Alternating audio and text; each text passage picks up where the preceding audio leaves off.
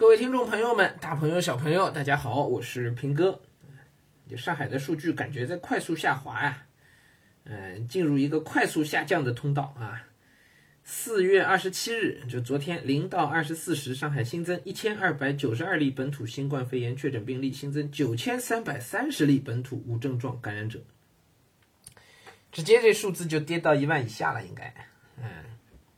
来。而且这一千两百九十二例里面有八百五十八例是转归，啊，是既往无症状感染者转为确诊病例八百五十八例。这我们如果直接减掉的话，这里就只剩了四百四百三十四例，啊，四百三十四例。然后这无症状九千三百三十，那一加的话，总的去重之后，其实今天一万例都不到，啊，降到一万例之下了，降到一万例之下了，而且这个。嗯，野生的就只剩两百来例了，只剩无症状的两百左右，两百还不到一点啊啊！那这个就是好事情，这个就说明我们离解封已经比较近了，已经比较近了。哎，呃，今天才四月二十八号，才四月二十八号，这是我被封控的第四十六还是四十七天了？我 我日子都快记混了。嗯，但是感觉没有白封控啊，嗯，挺好。嗯，如果按照这个数据的降幅的话，那个社会面清零应该很快了。社会面清零现在野生的就剩两百来例了，估计一周左右，一周之内差不多社会面就就已经接近于清零了，接近于清零了。然后就是小区各自的这个风控，大家确保都是一个转转阴之后，然后再再出来就可以了，基本上疫情就可以算过去了。所以我觉得保守一点估计的话，上海应该在五月下旬之前，就还有三周吧，三周之内吧，应该是可以顺利解封了。对，就保守一点估计，乐观一点估计的话，可能五一过完，应该上海大面上就基本都解封了，剩下的可能就是个别小区，甚至可能以后是按照个别楼栋，哎，就有阳的楼栋来来来进行后续管理和处置了。对，可能可能是这样的啊。啊，挺好啊，终于熬熬出头了，哎，终于要熬出头了。就大家其实都已经被关的有点多少有点受不了，有点坐不住了，是吧？啊，我身边反正很多朋友是这样，包括我看到一些视频，一些名人啊，比如说著名演员李立群，他的抖音 是吧？哎，我前两天也看到。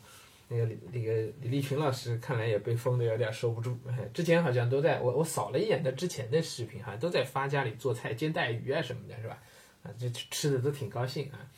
啊还说什么在家去浇花养花是吧？把家里都打扫一遍之类的哈。对我扫了一遍他的视频，然后前两天这两天好像就有点说坐不住了，就有点难受了，嗯，然后我身边有一些朋友也是，啊前前二十天都还挺好的啊。然后关到四十天的时候，都已经没什么感受，没什么感觉了。然后都说我有点坐不住了，网都快用完了。我有个朋友很惨，日常在杭州上班，然后他们公司那个工厂啊在湖州，在湖州，然后做的还是这个儿儿童海苔、儿童奶酪，就这些东西，然后挺好的，给我吃过，我觉得味道还挺好。哎，然后。然后他们那个仓库在上海，哈 哈接着他这次是到上海来出差，就是到这仓库来，结果来了之后给他机会走的，那个三月十号的时候他本来是可以回去的，但他觉得应该没什么问题，所以他就多待了一天，就多待的那一天，然后就关在里头就出不来了，就关在公司给他租了个一个临时的租了个房子。然后他就住在那房子里，结果米啊面啊都没有嘛。你像租的房子嘛，然后连开火的地方都没有，就那灶台都不太用的。还好煤气是通的，然后就能下个泡面什么的，连口锅子都没有，连口锅子都没有，很惨。嗯，然后你网络也没有嘛，临时租的房子嘛，是吧？所以他用的都是自己手机的那个五 G 网络啊，然后一百多 G 流量，他说到这个到几号十几号的时候就差不多全用完了，然后这两天说这个网网用起来又又贵，然后吃也没得好吃啊，看这一冰箱还很多乱七八糟吃的东西，还有中药，然后做也不知道该做什么，很绝望啊，那个状态很绝望。我们都在群里。他他说他现在每天最高兴的事儿就是在群里头找我们聊天儿，所以我们现在大家群里面轮番上去都都慰问他一下，跟他聊几句。哎呀，有点惨啊，有点惨。类似这情况，我身边还有一朋友也是一样，也是出差。也是这样出，但家里在花桥那边，还有点远。然后，但他因为平时一直都在上海，然后他租的这个房子是让他，他考虑到有时候加班啊或者晚了呀什么的。他是公司一个国企的小领导啊，小国企的一个大领导应该是。然后 就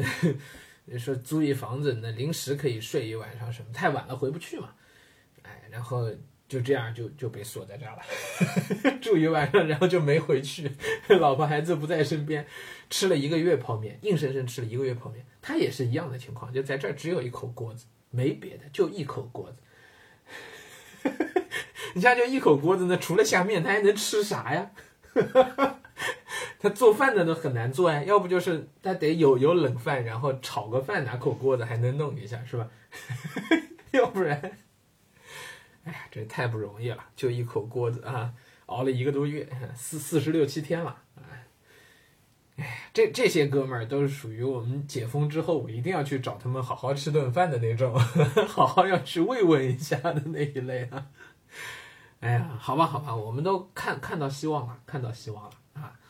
哎，我今天一定要把录好的这一段转给他们俩听一听啊，安慰一下他们这受伤的心灵，被封控了四十多天的受伤的心灵。好，祝大家都能很快的好起来。这两哥们现在都特别想家。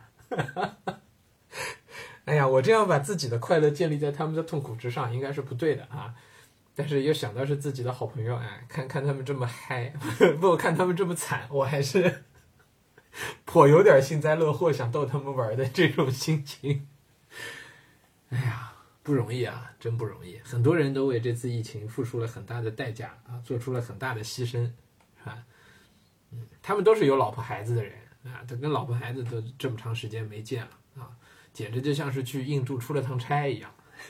原话啊，好了好了，不多说了，不多说了，嗯嗯，很快就会好起来的，我相信啊，我相信我们这风控节目是不是可以就不用做到第六十天？对，也许做不到六十天，我们应该就好了，嗯，那就太棒了。啊，我我一到办公室，办公室一解封，我进去之后，我马上安排直播，庆祝办公室解封，我们搞搞场直播。好，今天就先跟大家讲到这儿啊，嗯，回头再聊，拜拜。